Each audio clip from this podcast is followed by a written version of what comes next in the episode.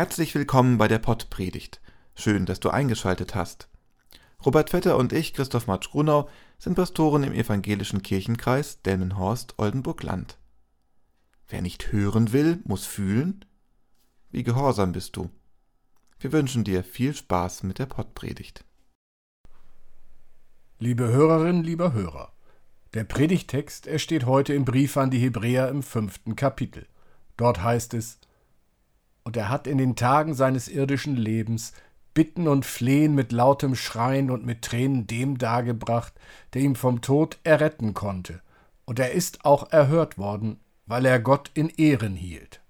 So hat er, obwohl er Gottes Sohn war, doch an dem, was er litt, Gehorsam gelernt. Und als er vollendet war, ist er für alle, die ihm gehorsam sind, der Urheber des ewigen Heils geworden. Räum dein Zimmer auf, Sei um 22 Uhr wieder zu Hause. Mach deine Hausaufgaben. Leg doch wenigstens beim Essen das Smartphone weg. Auf diese Regeln reagieren Kinder und Jugendliche oft mit Unverständnis. Ach Mama, Papa, nervt nicht. Zum Leben in einer Familie gehören Regeln und Anweisungen dazu. Eltern beschließen Regeln, weil sie ihre Kinder lieben. Sie wollen ihnen das Beste ermöglichen. Oft sind Regeln gerade deswegen so streng, weil sie die Kinder schützen sollen. Die Auseinandersetzung mit dem Sinn und Unsinn von Regeln ist für Kinder ein guter Ausgangspunkt, das Leben mit all seinen Herausforderungen zu bewältigen. Eine alte Redensart lautet Wer nicht hören will, muss fühlen. Sie stammt aus einer Zeit, in der es üblich war, Kinder mit Schlägen zu bestrafen, wenn sie nicht auf ihre Eltern oder ihre Lehrer hören wollten. Es ist gut, dass diese Zeit vorbei ist. In den meisten modernen Familien gibt es längst friedlichere Wege, um dem Kind das Übertreten von Regeln deutlich zu machen. Doch diese Redensart hat auch eine andere Bedeutung. Wenn sich ein Kind nicht an gesetzte Regeln halten will, kann es passieren, dass genau das eintrifft, wovor das Kind bewahrt werden sollte. Ein Beispiel wäre hierfür die heiße Herdplatte. Für ein kleines Kind ist die Regel fast nicht auf den Herd sehr abstrakt. Warum sollte es nicht dorthin fassen? Die Eltern arbeiten doch auch am Herd.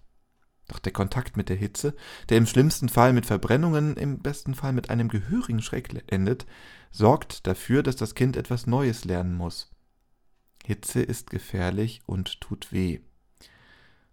Wollen wir hoffen, dass die Regel, die die Eltern aufgestellt haben, vorher berücksichtigt wird. Sie hat einen Sinn. Jesus Christus am Kreuz. Der Text konfrontiert uns mit einem Thema, das sich durch die ganze Passionszeit zieht. Auf den ersten Blick ist die Szene schnell erfasst. Christus stirbt am Kreuz, das Grab aber ist nach drei Tagen leer, die Grundlage unseres Heils. Doch ist es mit dieser kurzen Feststellung getan? Im Hebräerbrief wird Jesus Christus von seiner menschlichsten Seite gezeigt. Er hängt am Kreuz und schaut nach oben zum Himmel. Er leidet. Er öffnet seinen Mund. Er bittet. Er fleht. Er schreit. Er heult. Tränen laufen über sein Gesicht. Laut klagt er über seinen Schmerz. Jesus ist einsam. In Trauer wendet er sich an seinen Vater. Kann nicht dieser Vater ihn vor dem Tod retten? Wie kommt es dazu? Gerade eben noch ist Jesus ein beliebter Mann gewesen. Im Auftrag Gottes hat er den Menschen geholfen, ihnen die Gebote Gottes erklärt und ihnen Gottes Liebe geschenkt. Nicht überall ist sein Wirken auf Gegenliebe gestoßen. Weil er das Kommen eines neuen Gottesreiches ankündigt, fürchten einflussreiche Männer, dass Jesus die bestehende Ordnung außer Kraft setzen will. Auf einem Esel ist Jesus im Gefolge einer jubelnden Menge in Jerusalem eingezogen. Für sie ist Jesus ein Gesandter Gottes als er im Tempel die Tische der markttreibenden Händler umwirft und damit demonstrativ den Tempelkult angreift, wird es den Machthabenden zu viel. Jesus wird verraten, festgenommen, verhört, verurteilt. Dabei ist Jesus doch im Auftrag des Herrn seines Vaters unterwegs gewesen. Von Gott hat Jesus gesagt bekommen, was er zu tun hat, wohin er zu gehen hat. Jesus folgt dem Willen seines Vaters und geht diesen schweren Weg bis zuletzt, bis in den Tod. Jetzt hängt er sterbend am Kreuz. Dies alles erfahren wir aus den Evangelien. Der Verfasser des Hebräerbriefes begnügt sich nicht mit einer einfachen Darstellung vom Kreuz. Das laute Geschrei und die Tränen werden nicht ausgeblendet. Hier am Kreuz hängt kein strahlender Held, sondern ein Mensch, der leidet und in seiner Anfechtung und seinen Emotionen ernst genommen wird. Ein Mensch, der mit uns auf Augenhöhe ist. Ein Mensch mit einer überraschenden Motivation. Dein Wille geschehe, Gott. Er gehorcht. Gehorsam. Dieses Wort kann Unbehagen auslösen. Es erinnert an Menschen, die auf Befehl Dinge tun, ohne sie zu hinterfragen. Für einen Soldaten war es in der Geschichte der Menschheit lange undenkbar, den Befehl eines Machthabers zu verweigern. Was der Kaiser oder der König sagte, war Gesetz. Dagegen ungehorsam zu sein, wurde von der Gesellschaft nicht akzeptiert. Heute wissen wir, dass blinder Gehorsam, der sich unter die Willkür des Unrechts stellt, großen Schaden anrichtet. Sowohl an denen, gegen die sich die Taten richten, als auch an denen, die dieses Unrecht zufügen müssen. Die Bibel versteht unter Gehorsam etwas anderes. Es geht um das Verhältnis der Menschen zu Gott. Im Alten Testament bedeutet Gehorsam zunächst, dass der Mensch auf Gott hin ausgerichtet ist und seinen Willen tut. Der Mensch soll sich in seiner Hingabe zu Gott nicht zurückhalten. Dieser Gehorsam ist nicht blind, sondern bezieht sich verantwortungsvoll auf die Gebote und Weisungen Gottes. Gott hat mit seinem Volk einen Bund geschlossen und Israel befreit. Im Gegenzug hält der Glaubende diesen Bund heilig. Für das Neue Testament ist der Gehorsam im Glauben keine rein menschliche Leistung. Vielmehr begründet sich dieser Gehorsam darin, dass Gott den Menschen bedingungslos erlöst und zum Glauben befreit hat. Der Mensch soll dafür Verantwortung für Gottes Schöpfung übernehmen. Das kann er tun, indem er sich für die Gerechtigkeit und seinen Nächsten einsetzt. Gehorsam kann nach biblischem Verständnis also auch bedeuten, dass ein Mensch versucht, das Beste für seine Umwelt zu erreichen und anderen Menschen ein gutes Leben zu ermöglichen. Heutzutage geschieht verantwortungsloses Handeln überall dort, wo zu einem Gehorsam aufgefordert wird, der die Rechte anderer Menschen stark einschränkt oder das Leben ganz unmöglich macht.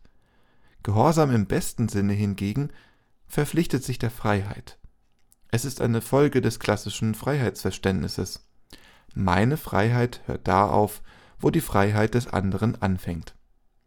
Diese Grenze wahrzunehmen und zu wahren, ist eine Form von Gehorsam. Menschlicher Gehorsam sollte daher immer kritisch geprüft werden. Wie kommt er zustande? Welchen Einfluss hat er? Kann er neue Energien bereitstellen? Welche Ziele hat er? Jesus leistet Gott Gehorsam. Er gehorcht Gott aber nicht blind. Als Sohn Gottes hat Jesus eine besondere Verantwortung zu tragen und kann sich nicht auf einen Familienbonus berufen. Er kann sich seinem Vater nicht verweigern. Im Gegenteil, Jesus ehrt seinen Vater und tut deswegen alles, was ihm aufgetragen wird. Es klingt zynisch. Durch alle Erfahrungen, die Jesus während seines Lebens gemacht hat, durch alles, was er über die Menschen und den Weg Gottes mit ihnen herausgefunden hat, durch den Schmerz, den in seiner Hinrichtung erleiden muss, hat Jesus den Gehorsam gelernt. Jesus leistet Gott in seiner Situation Gehorsam, in einer Situation Gehorsam, die auswegloser nicht sein kann. Im Sterben am Kreuz. Es wäre nur menschlich, an dieser Stelle den Gehorsam zu verweigern. Was hat er denn jetzt noch von diesem Lernerfolg? Jesus klagt und weint, bittet und fleht. Hat ihn Gott verlassen? Gott könnte ihn doch jederzeit aus dem Tod retten. Lässt da ein Vater seinen Sohn im Stich? Es geschieht kein Wunder. Obwohl er Gottes Sohn ist, bleibt Jesus jeder Ausweg versperrt. Das Einzige, was ihm bleibt, als er stirbt, ist sein Gehorsam zu Gott. Doch damit ist nicht das letzte Wort gesprochen. Jesus muss nicht im Tod bleiben. Er hat gelitten, er hat gelernt, er war gehorsam. Gott erhört Jesus und lässt ihn auferstehen. Der Vater wendet sich dem Sohn endlich zu.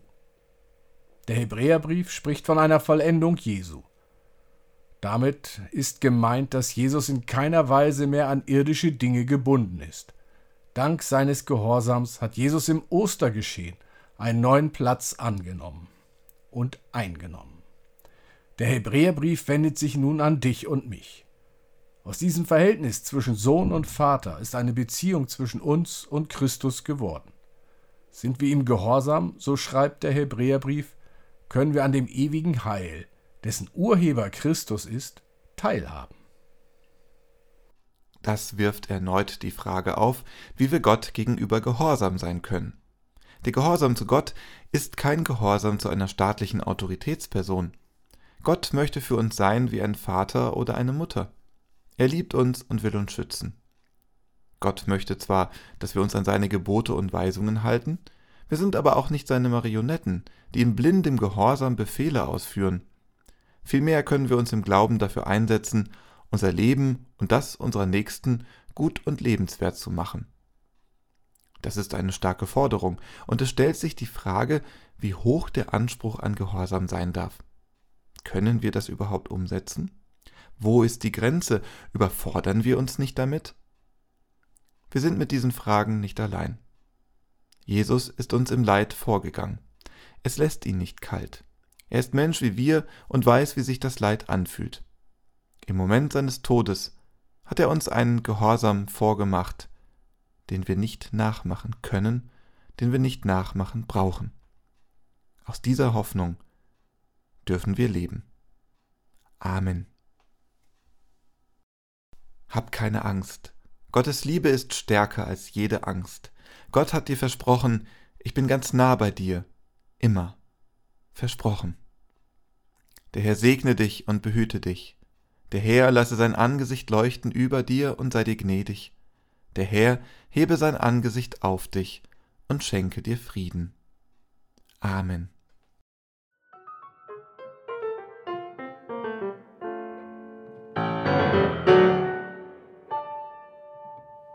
Dieser Podcast ist ein Angebot des evangelisch-lutherischen Kirchenkreises Delmenhorst-Oldenburg-Land.